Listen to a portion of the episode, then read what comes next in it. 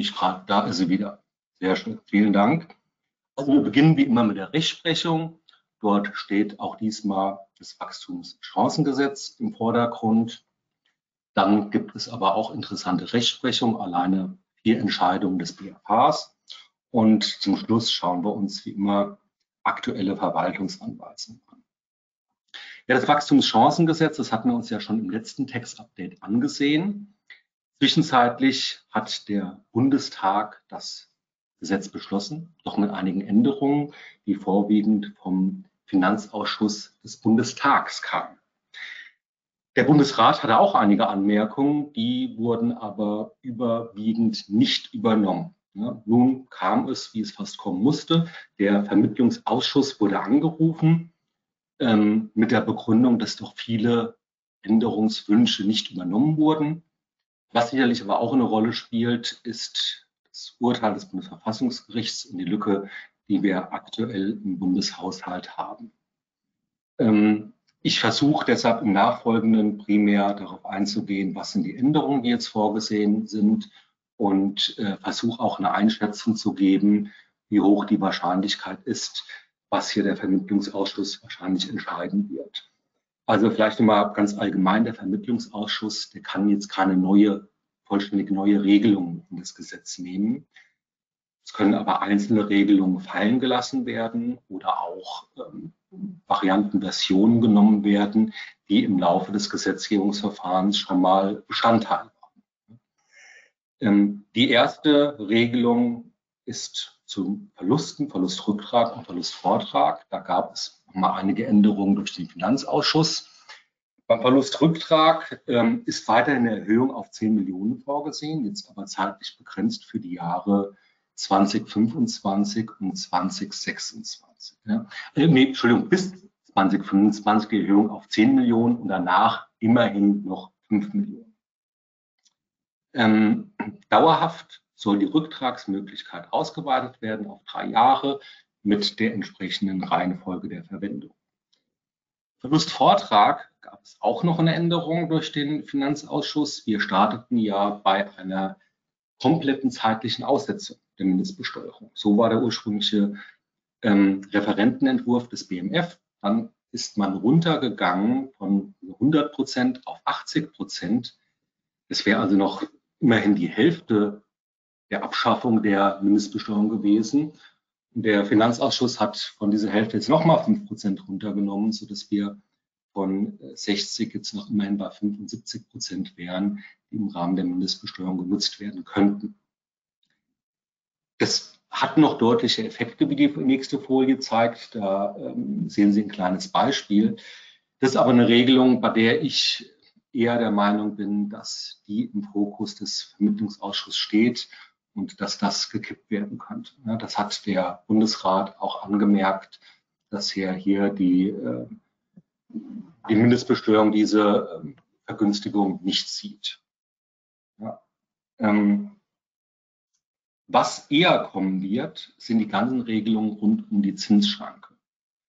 Ähm, da hat der Bundesrat eine Änderung vorgeschlagen, die wurde auch umgesetzt und insoweit hier bei der Zinsschranke ist auch das Thema ähm, Haushalt nicht so entscheidend, weil äh, die Regelung, Sie werden es gleich sehen, das ist im Grunde unverändert geblieben von der Grundrichtung, das sind jeweils Verschärfungen. Und die Verschärfung, die beginnt schon bei der Frage, was fällt denn überhaupt als Zinsaufwand unter die Zinsschranke?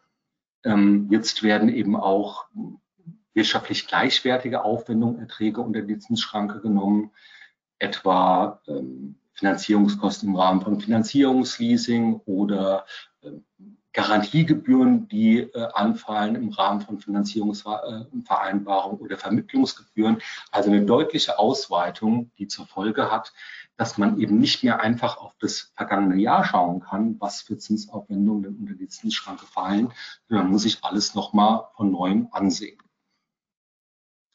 Was gestrichen wurde, auf Empfehlung des äh, Bundestags, äh, ist die Antifragmentierungsregelung, wir haben sie noch mal drin gelassen, weil es nicht vollständig ausgeschlossen ist, dass die doch noch kommt, ja, weil zumindest würde die den Haushalt nicht belasten.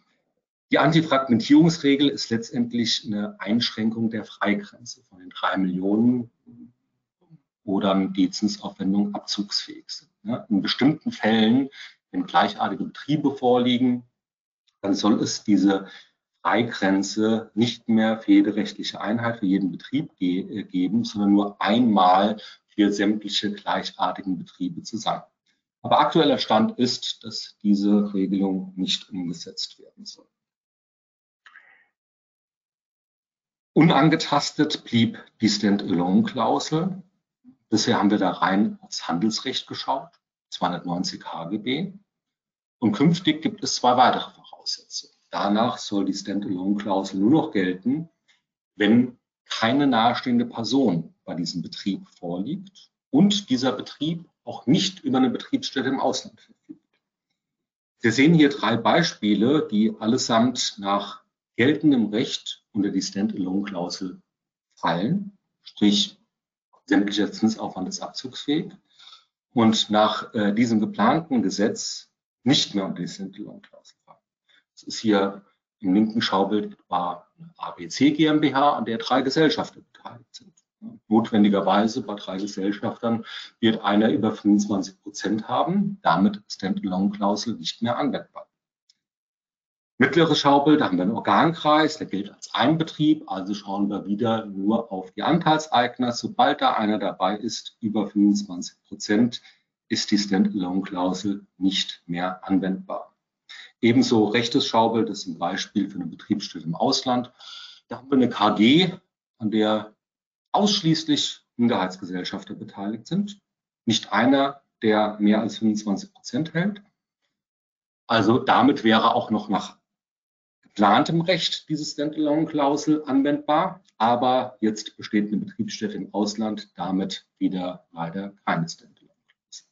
Also diese Änderung, die wird, denke ich, wenn sie dann so kommt, dazu führen, dass die Standalone-Klausel doch deutlich ausgehöhlt wird und auf nur noch wenige Fälle anwendbar wird. Umkehrschluss, ja, eine ganze Reihe von Fällen, die bisher sich nicht mit der Zinsschranke auseinandersetzen mussten, dürfen das jetzt tun. Beim Eigenkapital Escape haben wir auch einige Änderungen. Da werden die Regelungen zur Gesellschaft der Fremdfinanzierung angepasst. Das geht auf die rechtsprechung zurück, aber mit Blick auf die Verwaltungsauffassung bleibt alles beim Alten. Was ist hier die Kernaussage? Für die Prüfung der Gesellschaft der Fremdfinanzierung sind die Zinsaufwendungen sämtlicher Gesellschafter in Summe zu betrachten ja, und nicht diese Anforderung je Gesellschafter. Das ist die Kernaussage und insoweit bleibt es, ähm, soweit wie die alte bisherige, die aktuell gültige äh, Verwaltungsauffassung festgeschrieben.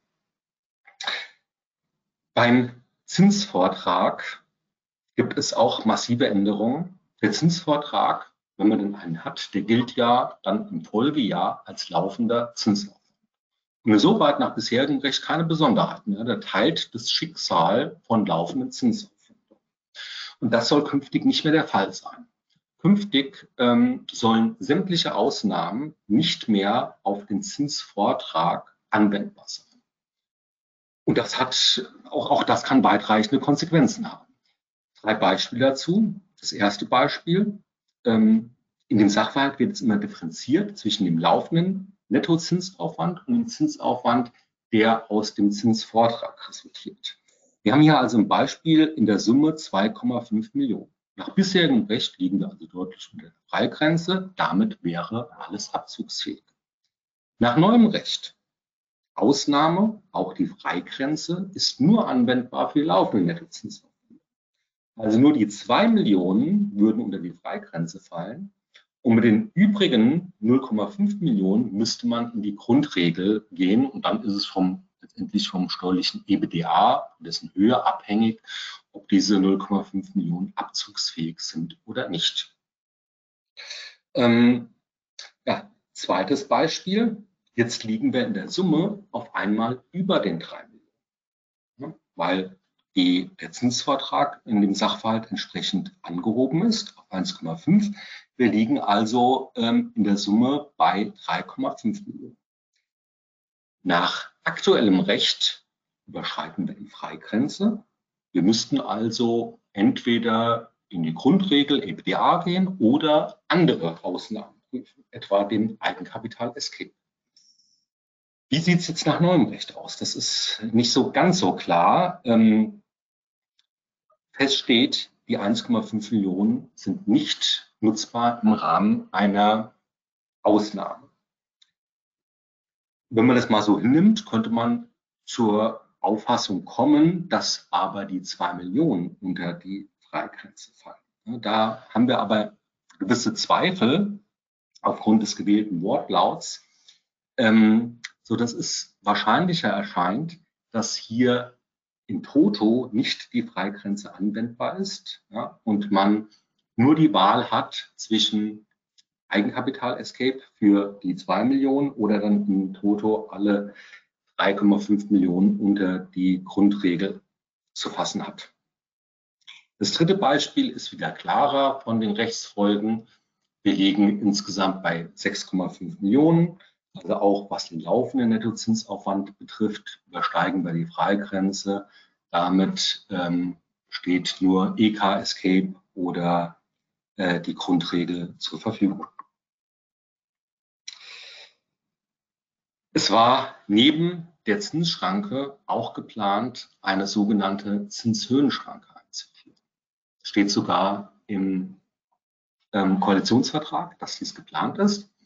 Die wurde jetzt aber dennoch gestrichen auf Vorschlag des Finanzausschusses. Auch da steht der Bundesrat dahinter. Deshalb auch da kann man, meine ich, ähm, prognostizieren, dass diese Regelung den Vermittlungsausschuss überleben wird. Stattdessen, statt Zinshöhenschranke, äh, sollten Regelungen im 1 ASTG aufgenommen werden für grenzüberschreitende Finanzierung innerhalb des Konzerns. Diese Zinshöhenschranke, das wäre unabhängig gewesen, ob Inland oder grenzüberschreitend, die hätte jeden getroffen. Wie sieht die Regelung jetzt im 1 ASTG aus? Wir sehen hier zwei neue Absätze, den Absatz 3d der eine Einkünftekorrektur für grenzüberschreitende Finanzierungsbeziehungen zwischen nahestehenden Personen vorsieht. Da sehen wir ja, zwei Sachverhalte. Einmal soll es zu dieser Einkünftekorrektur kommen, wenn der Steuerpflichtige nicht glaubhaft machen kann, dass er den Kapitaldienst für die gesamte Laufzeit der Finanzierung von Anfang an hätte erbringen können und, also verknüpfte Voraussetzung, die Finanzierung wirtschaftlich benötigt und für den Unternehmenszweck verwendet. Ja, das ist so eine All-or-Nothing-Regelung, ja, ähm, also kein so weit, ähm, sondern dann wäre, wenn man unter diese Regelung fällt, der die kompletten Zinsen nicht abzugsfähig, eine entsprechende Einkünftekorrektur wäre die Konsequenz. Das ist fast so eine Art wie Vorprüfung Eigenkapital versus Fremdkapital, eine vereinfachte. Die zweite Voraussetzung, die ähm, man zu prüfen hat, wenn man diese erste Hürde genommen hat, es liegt also FK vor, ist ähm, entgegen BFH-Rechtsprechung ein Konzernrating, was einschlägig sein soll. Man muss also den vereinbarten Zinssatz überprüfen. Und wenn der, dieser den Zinssatz übersteigt, den die Gruppe, die multinationale Gruppe als solches gegenüber einem fremden Dritten vereinbart hätte, dann ähm, sind die Einkünfte, die Zinsen zu korrigieren. So die neue Regelung im 1 Absatz 3d AStG. Die hatten wir schon, ich glaube, jetzt mittlerweile zweimal im Gesetzgebungsverfahren, jedes Mal vorgeschlagen vom Bundesrat. Und jetzt im dritten Anlauf ist es dann auch vom äh, Finanzausschuss des Bundestags übernommen worden. Deshalb eben hier hohe Wahrscheinlichkeit, dass diese Regelung so bleibt. In Paragraph 1 Absatz 3 EAStG sehen wir äh, erstmalig eine gesonderte Regelung für funktions- und risikoarme Dienstleistungen mit der Konsequenz, dass für solche Geschäftsvorfälle, wie sie dort definiert sind, die Vergütung auf den risikofreien Zins beschränkt ist. Das Wachstumschancengesetz sieht verbesserte Abschreibungsmöglichkeiten vor, die bekannte degressive Abschreibung, ähm, Sonderabschreibung im Rahmen von 7G sollen ein wenig verbessert werden. Eine Neuregelung für neue Wohngebäude, wo es eine geometrisch degressive AFA von 6% geben soll, also jeweils immer am Restbuchwert orientiert. Heißt, der tatsächliche AFA-Betrag nimmt dann von Jahr zu Jahr ab. Was jetzt neu ins Gesetz kam, dass man das Ganze verknüpfen kann mit 7b ESTG, also nochmal eine Sonderabschreibung. Und diese Sonderabschreibung für Mietwohnungsneubauten, die wurde nochmal deutlich attraktiver gemacht. Also der 7b, der sieht eine Bemessungsgrundlage vor, die wurde deutlich erhöht von bisher maximal 2.500 Euro pro Quadratmeter auf 4.000 Euro pro Quadratmeter.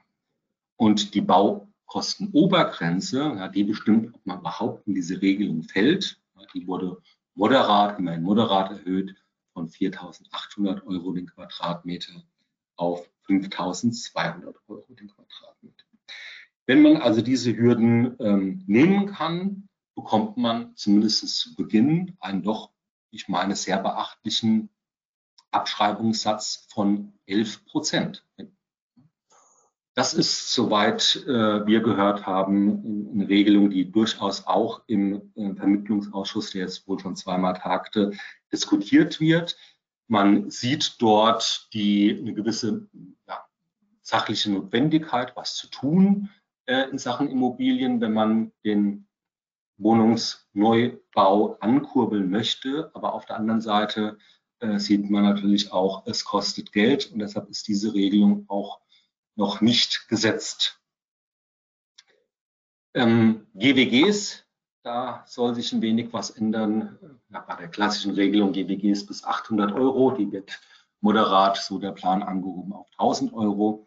Deutliche Änderungen sind geplant bei der Sammelpostenmethode. Von 1000 Euro geht es hoch, verfünffacht auf 5000 Euro. Zudem ähm, keine Verteilung mehr über fünf Jahre sondern nur noch über drei Jahre. Also das würde dazu führen, dass dieser Sammelposten doch deutlich attraktiver wird. Äh, das Ganze sollte dann schon ab 1.1. starten. Ähm, hier ist es auch fraglich, also ich nehme auch an, dass diese Regelung im Vermittlungsausschuss diskutiert wird, ob diese sehr, sehr deutliche Verbesserung des Sammelpostens tatsächlich kommt. Also da erwarte ich auch eher eine anpassen. Die Klimaschutzinvestitionsprämie, die wurde leicht modifiziert ähm, beim, auf Basis des Finanzausschusses des Bundestags. Auch hier, ähm, da sie kostet Milliarden und da rechne ich auch mit einer Diskussion im Finanzausschuss. Zudem, was wohl von den Ländern moniert wird, das ist eine Regelung, die im Steuergesetz vorgesehen ist. Damit tragen die Lasten natürlich zumindest auch zum Teil die Länder. Ja, und das ähm, monieren wohl, das, das moniert wohl das ein oder andere Land.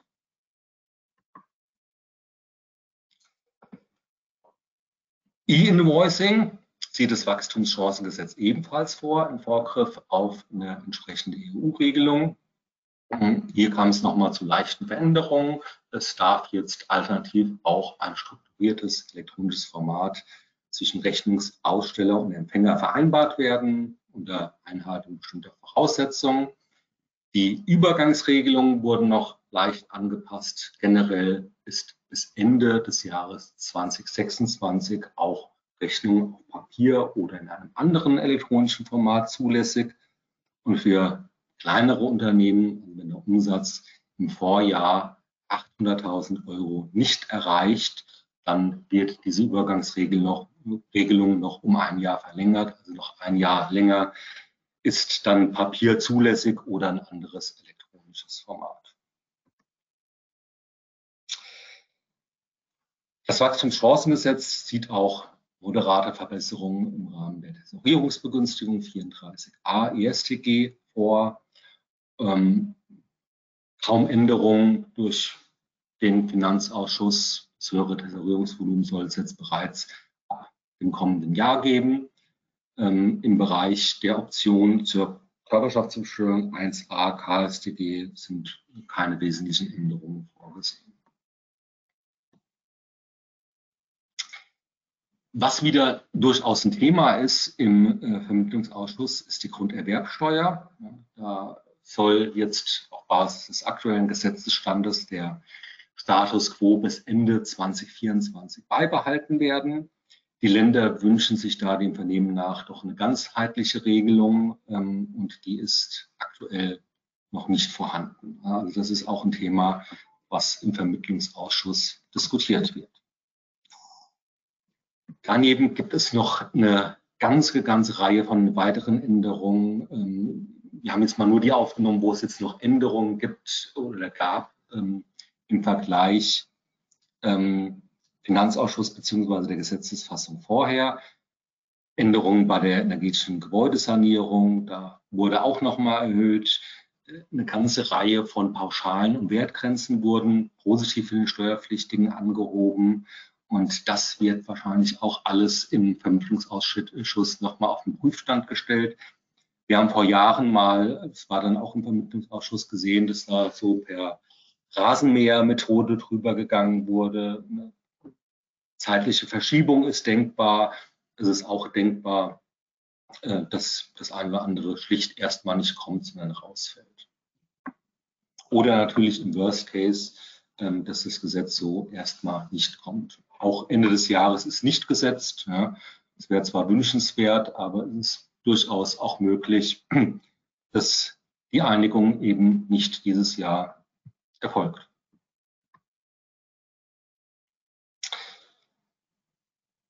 Ja, was auch noch relativ neu ins Gesetz kam durch den Vermittlungsausschuss, ist ähm, die Bewertung von bestimmten Einlagen, ähm, und zwar von Wirtschaftsgütern, die in den letzten drei Jahren angeschafft oder hergestellt wurden. Die sind nach einer Sonderregelung in 6 Absatz 1 Nummer 5 Buchstabe A zum Buchwert anzusetzen. Diese Regelung, die soll jetzt nur noch gelten für Zuführung aus dem Privatvermögen. Ja, das kam noch neu in das Gesetz. Soweit die Neuerungen zum Wachstumschancengesetz. Ist nicht das einzige Gesetz, was wir haben. Es gibt daneben auch noch das Zukunftsfinanzierungsgesetz. Hier sieht es aber durchaus positiver aus, denn nicht nur der Bundestag hat zugestimmt, sondern auch der Bundesrat. Das Gesetz geht also soweit durch. Sie erinnern sich, das hatten wir, glaube ich, jetzt in den Textupdates bereits zweimal.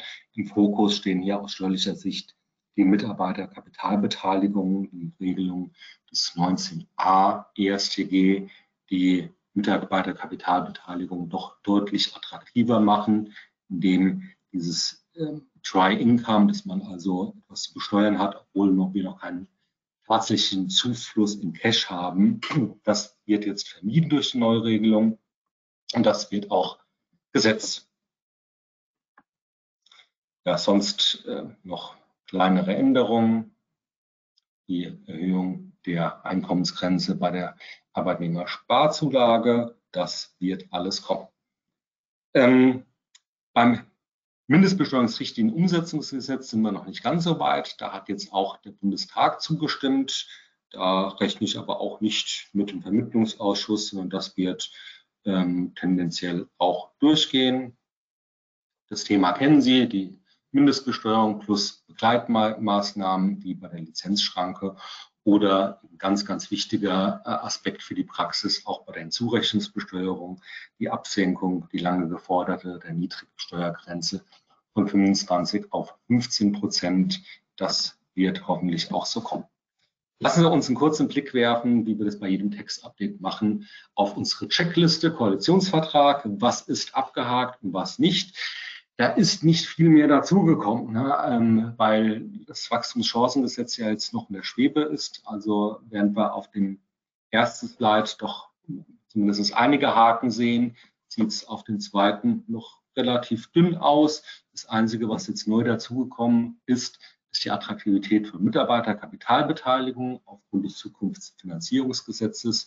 Da konnten wir es also guten Gewissens nach der Zustimmung des Bundesrats einen Doppelhaken dran machen. Aber es ist eben noch einiges in diesem Bereich offen. Von der EU-Blacklist gibt es Neues zu verkünden. Die EU-Blacklist, also die Auflistung von nicht kooperativen Staaten. Da ähm, gibt es nicht nur die Blacklist, sondern auch die Vorstufe der Graylist. Und da geht es ein wenig hin und her. Da wurden also etwa drei Staaten jetzt neu auf die Blacklist aufgenommen. Antigua, Belize und die Seychellen. Und die kamen von der Graylist. Es sind aber auch äh, von der Graylist dann ähm, einige Staaten, wie zum Beispiel Jordanien und Thailand, gestrichen worden, so dass diese Staaten jetzt weder auf der Gray noch auf der Blacklist zu finden sind. Ja, hier sehen Sie das nochmal visualisiert, wie es von der Graylist ähm, auf die Blacklist geht. Es ist erstmal mit entsprechender Umsetzung anwendbar. Wir haben dafür die Steueroasenabwehrverordnung, die jetzt auch im Referentenentwurf vorliegt. Auf dieser Folie ist nochmal ähm, aufgezeichnet, was für Folgen daran geknüpft sind. Ja, die Folgen, die treten eben nicht unmittelbar alles sofort ein, sondern zeitlich gestuft, etwa nach einem Jahr nach der Aufnahme, verschärfte Hinzurechnungsbesteuerung, im Jahr drei nach der Aufnahme entsprechende Maßnahmen mit Blick auf Gewinnausschüttung und Anteilsveräußerung und äh, dann erst ähm, nach einem weiteren Jahr kommen dann zusätzliche Regelungen zu einem Betriebsausgabenabzugsverbot. Ne? Ähm, das sind die Folgen. Soweit die ähm, Gesetzgebung. Jetzt würde ich zur Rechtsprechung kommen. Da haben wir auch einige interessante Themen zu berichten. Ich hatte es eingangs gesagt, wir haben jetzt in den letzten Wochen gleich vier BFH-Urteile gesehen, die veröffentlicht wurden. Allesamt zum Thema finanzielle Eingliederung bei unterjähriger Umwandlung. Mit äh, Verschmelzung des Organträgers auf eine Personengesellschaft, dann wurde der Organträger auf eine Kapitalgesellschaft verschmolzen. Wir haben einen unterjährigen Anteilstausch und dann nochmal die Verschmelzung ebenfalls unterjährig ähm, des Organträgers auf eine andere Kapitalgesellschaft. Also die Fälle haben alle gemein, dass da unterjährig umgewandelt wurde. Und jeweils die Frage entstand, was für Auswirkungen hat es auf die Organschaft? Ähm, kann denn ohne Organschaftspause die Organschaft fortgeführt werden zur aufnehmenden Gesellschaft? Und ähm, ja, das waren so die Kernfragen. Eine unterjährige Umwandlung, so kenne ich das zumindest, wird hier häufig versucht in der Praxis zu vermeiden. Ja, und äh, dennoch sehen wir hier gleich vier Fälle auf einmal. Ja, es gibt ähm, eben doch Umstände, die, ähm, wo man sich kaum gegen eine unterjährige Umwandlung wehren kann. Das ist etwa beim Anteilstausch so, weil wir da keine Rückwirkung haben. Ja, also da können wir eben nicht auf den vorherigen ähm, Stichtag abstellen, weil schlicht keine Umwirkung, äh, Rückwirkung gibt. Ja, also das ist ein klassischer Fall, wo es häufig zu, dann zu einer unterjährigen Einbringung kommt. Es kann aber auch sein, dass die acht Monate Rückwirkung schlicht schon abgelaufen sind ne, und dass man deshalb keine Möglichkeit hat, auf den vorherigen äh, Stichtag abzustellen. Ja, insoweit kann es schon Situationen geben, in denen man unterjährig umwandelt. Was hat der BFH entschieden? Zur finanziellen positive Entscheidung, zur finanziellen Eingliederung hat er entschieden, dass es zum Eintritt des übernehmenden Rechtsträgers in die Rechtsstellung des übertragenen Rechtsträgers kommt, beziehungsweise des Einbringenden. Also es gilt die Fußstapfentheorie. Und das gilt unabhängig von einem steuerlichen Rückbezug ne, auf Beginn des Wirtschaftsjahres der Organgesellschaft. Ähm, das gilt im Übrigen auch für die Zuordnung der Organbeteiligung einer inländischen Betriebsstätte des Organträgers, was wir brauchen als Voraussetzung für die ertragsteuerliche Organschaft. Eine Besonderheit gibt es beim Anteilstausch. Das Ganze gilt nur bei einem qualifizierten Anteilstausch. Also wenn nach dem Anteilstausch der ähm, Rechtsträger die Mehrheit an den Anteilen an den Stimmrechten der eingebrachten Gesellschaft hat und entsprechend auch ein Antrag auf Bewertung unter dem Gemeinwert gestellt wird. Ähm, es wird aber noch besser, beim übertragenden Rechtsträger müssen noch nicht mal sämtliche Voraussetzungen für die Organschaft erfüllt gewesen sein. Also eine bestehende Organschaft zu ähm, dem übertragenen Rechtsträger ist nicht erforderlich. Dennoch gilt diese Fußstapfentheorie und dennoch kann eben, sofern die übrigen Voraussetzungen erfüllt sind, eine Organschaft begründet werden. Der übernehmende Organträger, der muss noch nicht am Beginn des Wirtschaftsjahres der Organgesellschaft existiert haben. Und darauf stellen wir ab bei der finanziellen Eingliederung. Von Beginn des Wirtschaftsjahres der Organgesellschaft muss die finanzielle Eingliederung folgen. Gleichwohl muss der übernehmende Organträger zu diesem Zeitpunkt noch nicht existiert haben. Was sagt der BFH weiterhin? Er nimmt auch Stellung zur vorzeitigen Beendigung des ERVs, also wenn der ERV noch keine fünf Jahre läuft. Insbesondere relevant ähm, bei der Verschmelzung Organgesellschaft auf Organträger und das, so die klare Entscheidung des BFHs, ist ein steuerlich wichtiger Grund. Und damit ähm, darf das gemacht werden, ohne dass in den Vorjahren die Organschaft nicht mehr anerkannt Das Einzige, auf was man meint, in diesem Fall achten muss, dass es nicht von vornherein geplant war ja, diese fünf Jahre gar nicht durchzuhalten. Das dürfte weiterhin kritisch sein, aber ansonsten, wenn es nicht der Fall ist, wenn es also nicht von vornherein die entsprechende außerordentliche Beendigung geplant war, ist die Verschmelzung als wichtiger Grund anzuerkennen. Diesen vier BFH-Urteilen liegen natürlich auch FG-Entscheidungen zugrunde. Und die FGs, die waren sich nicht einig, was denn mit der Einkommenszurechnung passiert. Manche FGs vertraten, dass, die, dass das Einkommen aufzuteilen sei ja, zwischen altem Organträger und neuem Organträger, also abhängig von dem Zeitpunkt der Umwandlung.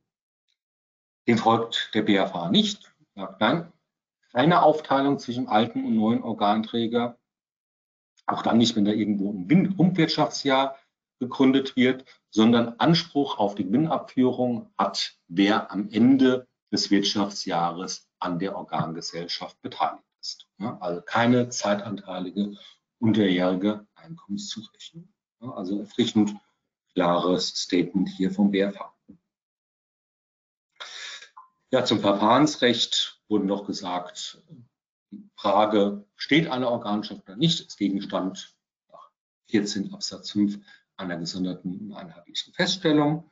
Organträger und Organgesellschaft sind Feststellungsbeteiligte und insoweit kommt es da auch zu einer Bindungswirkung dieser Feststellung.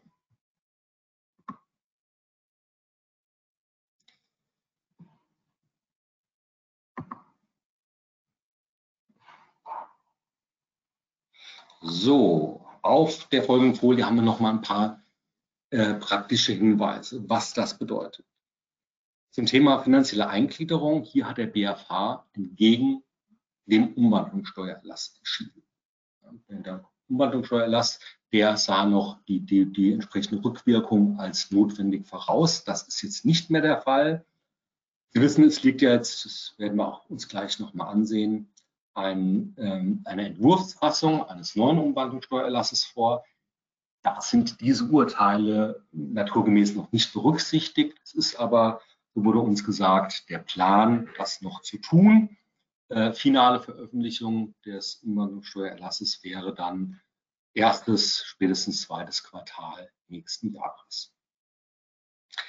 Ein Fall hat der BFH auch zurückgeschickt. Da ging es nochmal um die Beurteilung ähm, inwieweit die Anteile dann auch der inländischen Betriebsstätte zuzuordnen sind. Das haben wir insbesondere bei dem Thema oder bei dem Sachverhalt, wenn der Organträger eine Personengesellschaft ist und an dieser Personengesellschaft ähm, ausländische Steuerpflichtige beteiligt sind. Da wird besonders intensiv dann auf dieses Thema Beteiligung geachtet, dass die Beteiligung der Organgesellschaft auch tatsächlich einer inländischen Betriebsstätte der des Organträgers zuzuordnen ist. Und das ist naturgemäß nicht nur nach nationalem Recht, sondern auch nach BPA-Recht, das heißt nach funktionaler Betrachtungsweise zu entscheiden.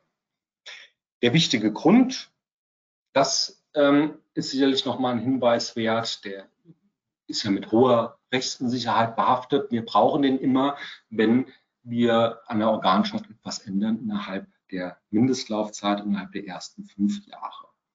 Ähm, da stand im alten oder steht immer noch im geltenden Umwandlungssteuererlass ein Ist, ja, ein Ist, ähm, man davon ausgehen konnte, ähm, dass man da ohne weitere Prüfung in derartigen Umstrukturierungsfällen von einem wichtigen Grund ausgehen kann. Das ist jetzt geplant, dieses Ist zu einem Kann zu verändern. Ja.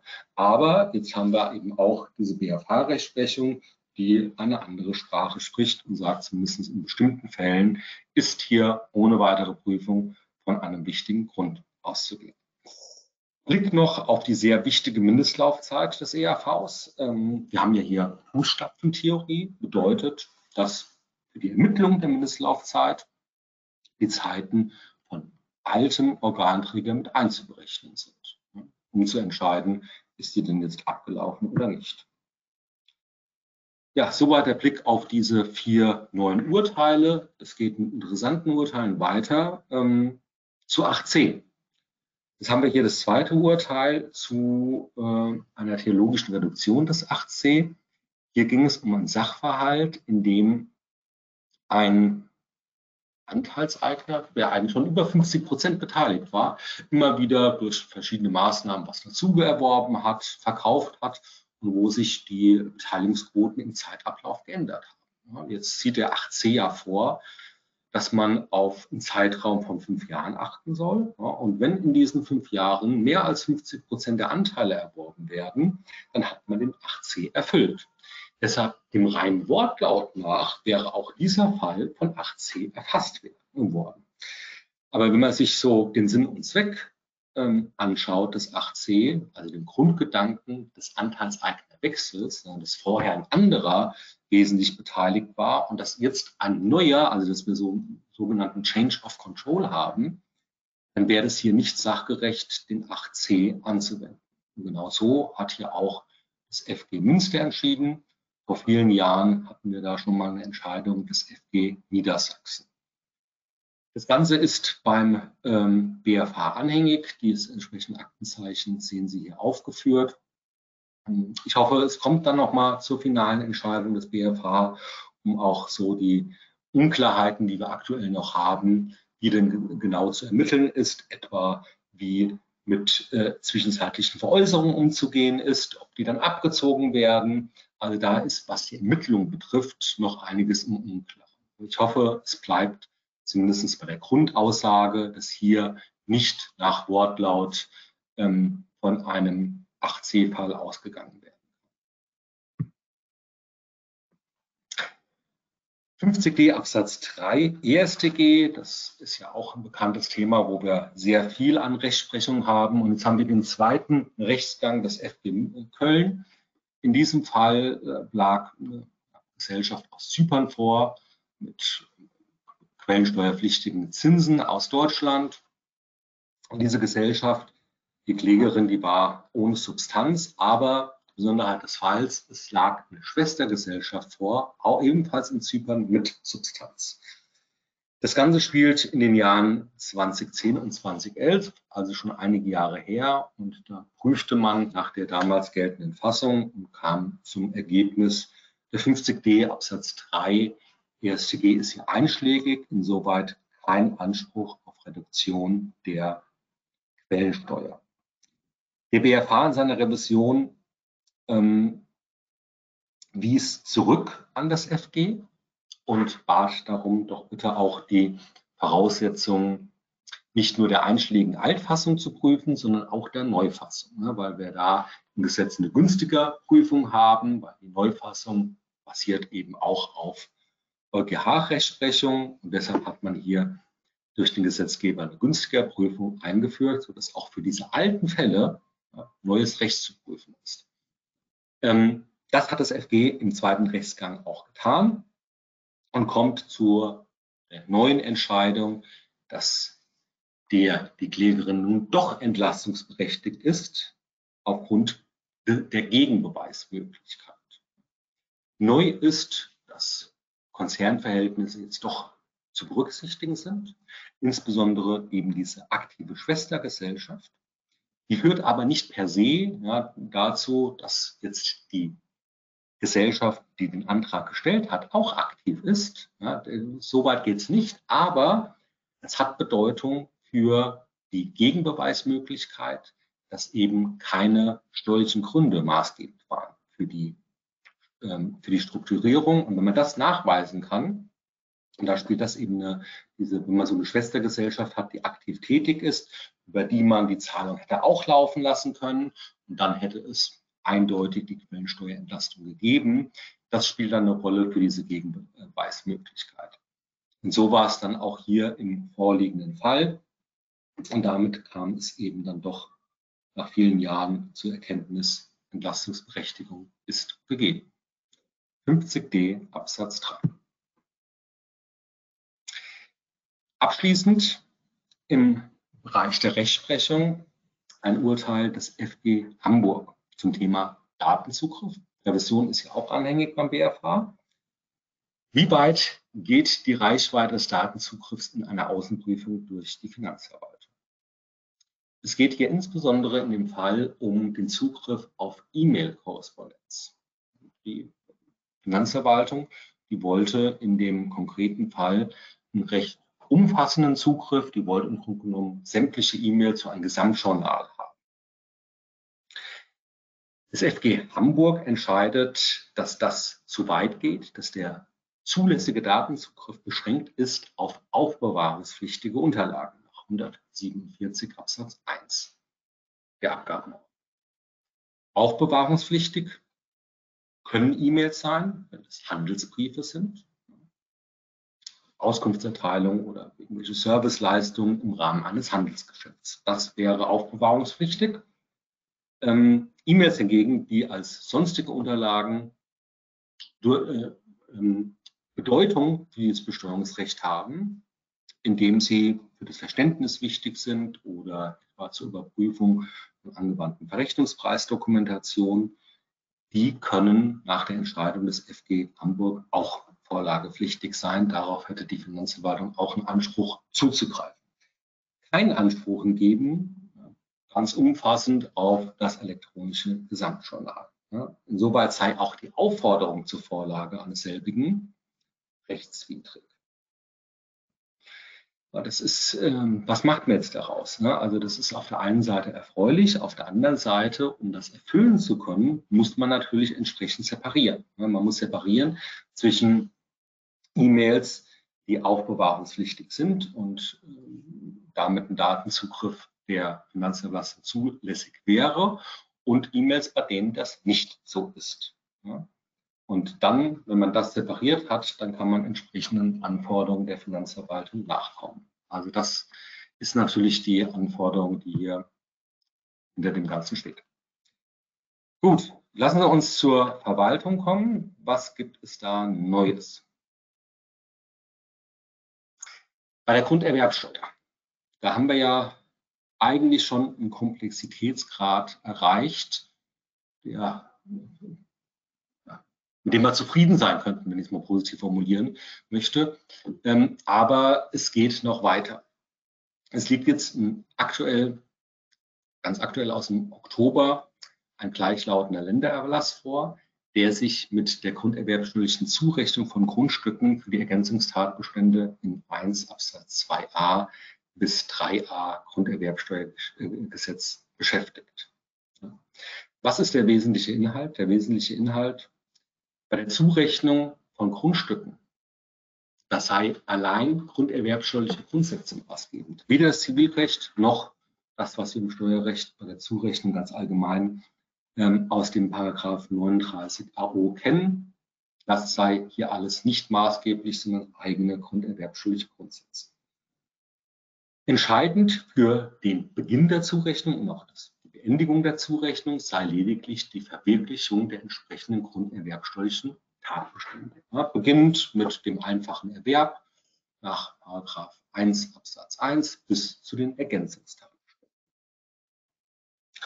Ähm, durch die Verwirklichung von Absatz 2a und 2b, der Fiktion des Übergangs auf neue Gesellschaft, ähm, sei keine Änderung der Grunderwerbsrechtlichen Zurechnung ver, äh, verbunden.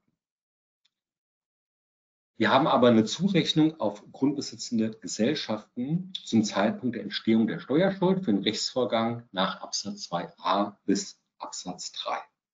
Wenn diese Gesellschaft zuvor in Bezug auf das Grundstück einen Erwerbsvorgang nach Absatz 1 oder 2 verwirklicht. Hingegen keine Zurechnung mehr, wenn ein Dritter in Bezug dieses Grundstücks einen Erwerbsvorgang nach Absatz 1 oder Absatz 2 verwirklicht, wenn es also etwa weiter Leider ähm, kann, kann es zu einer doppelten Zurechnung kommen. Wir haben eine weitere Zurechnung auf eine andere Gesellschaft zum Zeitpunkt der Entstehung der Steuerschuld für den Rechtsvorgang nach Absatz 2a bis Absatz 3a, wenn diese Gesellschaft in Bezug auf das Grundstück zuvor Absatz 3 oder 3a verwirklicht hat. Also das ist im Grunde genommen äh, ähm, das, ähm, ja, die negative Grundaussage, die hier in dem Ländererlass steckt, dass wir eine doppelte Zurechnung und damit auch eine doppelte Besteuerung mit Grunderwerbsteuer haben. Ja, also das ist, ähm, dazu muss man mal nicht kein Grunderwerbsteuerspezialist sein, ähm, nicht wirklich sachgerecht ja, und entsprechend groß ist auch die Kritik. Die Hoffnung, die aktuell verbunden ist. Sie wissen das, es, es wird ja gearbeitet an einem neuen Grunderwerbsteuergesetz, das ähm, insbesondere in dem Bereich der Ergänzungstatbestände erfrischende Vereinbarungen vorsieht. Auch da ist sicherlich nicht alles Gold, was glänzt, aber dieses Gesetz wäre sicherlich im Sinne einer Steuervereinfachung ein Fortschritt. Gleichwohl, ähm, aktuell bewegt sich da leider wenig in diesem Bereich. Sodass wir erstmal mit diesem Erlass und der damit einhergehenden hohen Komplexität zu leben haben. Leider wird es nicht wesentlich erfreulicher, wenn wir auf das nächste Thema schauen, den neuen Umwandlungssteuererlass. Es liegt ein Entwurf vor, dort sollten neue BFH-Rechtsprechung von vielen Jahren eingearbeitet werden. Ähm, das Umwandlungssteuergesetz wurde ja auch an der einen oder anderen Stelle in den letzten Jahren geändert. Das sollte mit aufgenommen werden. Und ähm, ja, bei so einer Anpassung nach vielen Jahren rechnet man doch eher damit, dass ähm, viele Dinge jetzt klarer sind, vielleicht alte Zweifelsfragen gelöst werden und das ist leider nicht der Fall, ja, sondern äh, hier finden sich sehr, sehr viele Stellen, die zu neuen Zweifelsfragen führen. Ich will nur mal exemplarisch vielleicht zwei rausgreifen. Vorliegen eines Teilbetriebs stand bisher sehr deutlich drin, es zählen die Verhältnisse zum steuerlichen Übertragungsstichtag. Das war's. Zeitpunktbezogen am steuerlichen Übertragungsstichtag müssen die Kriterien für einen Teilbetrieb vorliegen. Jetzt steht da im Entwurf aber auch nur an einer Stelle, dass auch die Verhältnisse zum steuerlichen Übertragungsstichtag maßgebend sein sollen. Und da fragt man sich ja, wenn da auch steht, ja, was denn noch? Ja, und wann denn noch? Damit soll ja, nach Auskunft der Finanzverwaltung auf das, den Zeitpunkt des Wirksamwerdens der Umwandlung abgestellt werden. Ja, aber das Zumindest ich vermag das nicht aus dem Text zu lesen. Das ist also ein Beispiel dafür, wo hier neue Unsicherheit und neue Zweifelsfragen reinkommen. Ein anderes Beispiel hat man schon mal kurz angesprochen mit dem Ergebnisabführungsvertrag. Vorher stand da ein klares Ist drin. Man konnte sich sicher sein, das ist ein wichtiger Grund. Und jetzt steht da ein Kann drin. Ja, kann, es kann ein wichtiger Grund sein.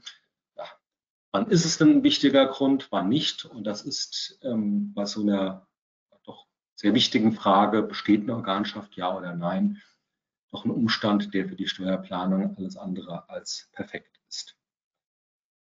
Vielleicht nochmal einen Punkt rausgegriffen, der hier gar nicht auf der Folie steht. Das ist der zeitliche Anwendungszeitpunkt.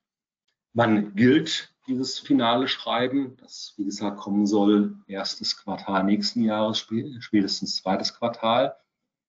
Es gilt, das soll zumindest gelten mit steuerlicher Rückkehr. Das bedeutet, dass wir diesen neuen Erlass nicht nur für künftige Umwandlungen zu berücksichtigen haben, sondern auch für bereits abgeschlossen, soweit da noch etwas offen ist, ja, muss das berücksichtigt werden. Insoweit kann ich nur empfehlen, wenn Sie in der letzten Zeit entsprechende Umwandlung hatten, da nochmal in den neuen Erlass reinzuschauen, was da vielleicht steht, wo wir ähm, und wo Sie in, ähm, von was ganz anderem ausgegangen sind. Ja. Das ist leider der aktuelle Stand beim Umwandlungssteuererlass. Was ist noch geplant äh, mit Blick auf die Entwurfsschreiben? Über den Umwandlungssteuererlass haben wir gerade gesprochen. Es gibt ähm, dieses BMF-Entwurfsschreiben im Steueroasenabwehrgesetz, das hatten wir auch angesprochen. 4K liegt ein Entwurfsschreiben vor, ähm, ist mittlerweile aus dem Juli, das wird wohl noch eine Weile dauern, bis es dann finalisiert wird. Ebenso die Grundsätze zur Anwendung des AStG, die neue Hinzurechnungsbesteuerung, sehr umfassendes Schreiben. Und ähm, zum guten Schluss die Einzelwertberichtigung bei Kreditinstituten. Ähm, das ist ein Entwurf, der mittlerweile seit dem April vorliegt und auf seine Finalisierung wartet. Soweit der Überblick über die Geschehnisse der letzten Monate und wo wir da aktuell stehen. Mal der virtuelle Blick zu meinem Kollegen Julian, ob denn schon Fragen angekommen sind, die beantwortbar sind. Es gibt eine Frage, die Beantwortung ja. fällt mir leider schwer, äh, okay. beziehungsweise ist nicht äh, besonders ähm, positiv. Ähm, es wurde nur gefragt, wann denn mit der Entscheidung in Sachen 8c ja. ähm, zu rechnen ist vom Bundesverfassungsgericht, also das Anliegensverfahren für Anteilserwerbe größer 50 Prozent. Ähm, ja, unsere letzte Info vom Bundesverfassungsgericht war, dass eine Prognose leider nicht möglich sei. Hintergrund sind ähm, Richterwechsel und das Vorziehen anderer wichtiger Verfahren. Ähm, ich kenne jetzt zwar nicht so genau die, die Aufteilung bei den Senaten beim Bundesverfassungsgericht, aber aktuell sehen wir ja, dass sich äh, das Gericht auch mit, ich sag mal, großen politischen Themen beschäftigen darf und nicht nur mit steuerrechtlichen. Wir wissen es schlichtweg nicht, wann es soweit ist. Also wir rufen da auch nur an und das machen wir jetzt seit mittlerweile einigen Jahren. Und wenn ich es richtig in Erinnerung habe, in den Vorjahren äh, war man doch äh, da etwas optimistischer. Ne? Zumindest haben wir die Auskunft immer so sinngemäß bekommen. Ja, also das wird ganz sicher im Laufe des Jahres. Und dann war die gewisse Enttäuschung doch da, als das Jahr vorbei war und nichts von dem Urteil zu sehen war. Insoweit jetzt hat man auch etwas dazugelernt und äh, äußert man sich nicht mehr so freimütig. Ja, ein Indiz ist ja auch immer die Entscheidungsvorschau, die, mhm. glaube ich, immer so im ersten Quartal äh, veröffentlicht wird. Da war es ganz interessant, dass für 2023 das 8C-Verfahren ganz runtergenommen wurde, während ja. es in den Vorjahren immer noch drauf war. Das heißt, wir müssen jetzt mal abwarten, was 24 dann in der Entscheidungsvorschau, ähm, was da draufsteht. Da werden wir dann, je nachdem, wann es veröffentlicht wird, im Text-Update ja. 1 oder 2 nächsten Jahres darüber ja. berichten. Okay, was machen wir daraus? Im Grunde genommen ist die Situation dann unverändert. Ähm, man, man, kann nur zusehen, dass man die, die Fälle dann eben offen hält, wenn man von einem möglicherweise positiven Ausgang profitieren möchte. Ne? Und wie es halt ausgeht, ähm, weiß man nicht. Ne? Wenn ich dann im alten 8c Satz 1, Satz 2 denke, da war es war ja durchaus überraschend, ne? dass der, das Bundesverfassungsgericht gesagt hat, also das dürfen wir jetzt einmal durchstreichen mit entsprechende Wirkung für die Vergangenheit und so tun, als wäre sei die Vorschrift nie da gewesen. Also das sehen wir im Steuerrecht ja sehr selten, solche Entscheidungen. Aber gerade beim 8c wurde sie getroffen. Deshalb meine ich, muss man den sauren Apfel reißen und ähm, da, wenn man davon profitieren möchte, weiterhin irgendwie offen halten. Genau, also ich würde noch kurz was zum Verfahrensrecht an der Stelle sagen, weil wir ja ganz gut in der Zeit sind. Es kam aber gerade noch eine Frage rein äh, zur Grunderwerbsteuer, die würde ich dann gleich noch anschließen. Also verfahrensrechtlich zu 8c, äh, aufgrund des anhängigen Verfahrens bekommt man Ruhen des Verfahrens, also man kann ja. relativ einfach seine Fälle offen halten. Ähm, ADV kann man, glaube ich, beantragen. Das ist dann aber eine Einzelfallentscheidung. Also es gibt kein, keine Verwaltungsverlautbarung, dass allgemein ADV zu gewähren ist. Und dann kann man nochmal sich Gedanken machen über die Wechselwirkung, wenn man einen Antrag nach Paragraph 8d KSTG erfolgreich gestellt hat. Ähm, also dann quasi in der Schedule des fortführungsgebundenen Verlustvortrags ist. Auch da gibt es so verfahrensrechtliche Risiken. auch da sollte man durchaus ähm, sozusagen die 8c-Feststellung ähm, offen halten. Ja, dass man dann, wenn es wirklich verfassungswidrig ist, man dann rückwirkend noch in, äh, aus dem 8d wieder rauskommt. Das ähm, war das Thema, dass man da nicht eigentlich was Gutes wollte mit dem 8D und dann da in der Falle ist und nicht mehr profitiert von einer möglichst positiven Entscheidung zu 8C, weil man jetzt in 8D ist. Okay, genau. Ist, ähm, ja. Dann hart, harter Wechsel zur Grunderwerbsteuer und zum MOPEC. Hier kam jetzt nochmal die Frage mit Blick auf das Wachstumschancengesetz und die dort vorgesehene Fortgeltung der Steuerbefreiungsregelung Paragraphen 5 und 6 Grunderwerbsteuergesetz, also alles im Zusammenhang mit der Gesamthand, ähm, dass das ja jetzt quasi nicht mehr hinderlich sei, das MOPEC. Also Hintergrund, MOPEC sieht ja die Abschaffung der Gesamthand vor, zivilrechtlich. Heißt für die Grunderwerbsteuer, die Paragraphen 5 und 6 laufen potenziell erstmal ins Leere, sowohl für Neufälle als auch für Altfälle hinsichtlich der Nachbehaltensfristen. Und das hat ja der Gesetzgeber jetzt zumindest für ein Jahr erstmal repariert. Ähm, also fürs Jahr 24 gelten die Paragraphen 5 und 6 erstmal fort, ja, trotz MOPEC sozusagen. Das heißt, man kommt hier nicht in eine passive Verletzung der Nachbehaltensfriste für Altfälle und kann für Neufälle weiterhin profitieren von den Normen. Aber da ist dann Vorsicht geboten, weil das ist jetzt erstmal nur eine Regelung für ein Jahr. Wir wissen dann nicht, wie es danach weitergeht, ab dem Jahr 25. Und ähm, das EU-Beihilferecht könnte uns da auch einen Strich durch die Rechnung machen. Da hatte ja die Regierung durchaus äh, Risiken gesehen, dass die Fortgeltung von Paragraphen 5 und 6 beihilferechtlich ähm, ähm, bedenklich sei. Und wenn das die Kommission aufgreift, wenn sie da aufmerksam ist, das aufgreift und das wirklich als unzulässige staatliche Beihilfe qualifiziert, hätten wir auch keinen Vertrauensschutz für Neufälle. Also sprich, mhm. bei Neufällen in 24 sollte man das immer im Hinterkopf behalten, dass da äh, Risiken aus dem Beihilferecht drohen. Zusammenfassung, es bleibt kompliziert. Es bleibt Sehr kompliziert. Schön. Und was aus der angekündigten Novellierung oder Reform der Grunderwerbsteuer wird, ja. Das ist schwierig im Moment. Da gibt es ja eigentlich nur eine Arbeitsfassung, die noch gar nicht so richtig mal in eine, in eine Fachabstimmung gegangen ist, sondern mehr oder weniger eigentlich nur aus der, aus der Schublade entwichen ist oder in der U-Bahn liegen gelassen wurde. Das weiß man nicht so genau. Ja, das so, war vielen Dank, Julian. die letzte Frage, genau. Das waren die Fragen. Okay, vielen Dank. Dann Jetzt liegen wir ja perfekt in der Zeit. Verbleibt mir nur Ihnen eine möglichst stressfreie Vorweihnachtszeit zu wünschen, dann ein schönes Fest. Und wir würden uns freuen, wenn wir Sie im nächsten Jahr wieder begrüßen. Vielen Dank.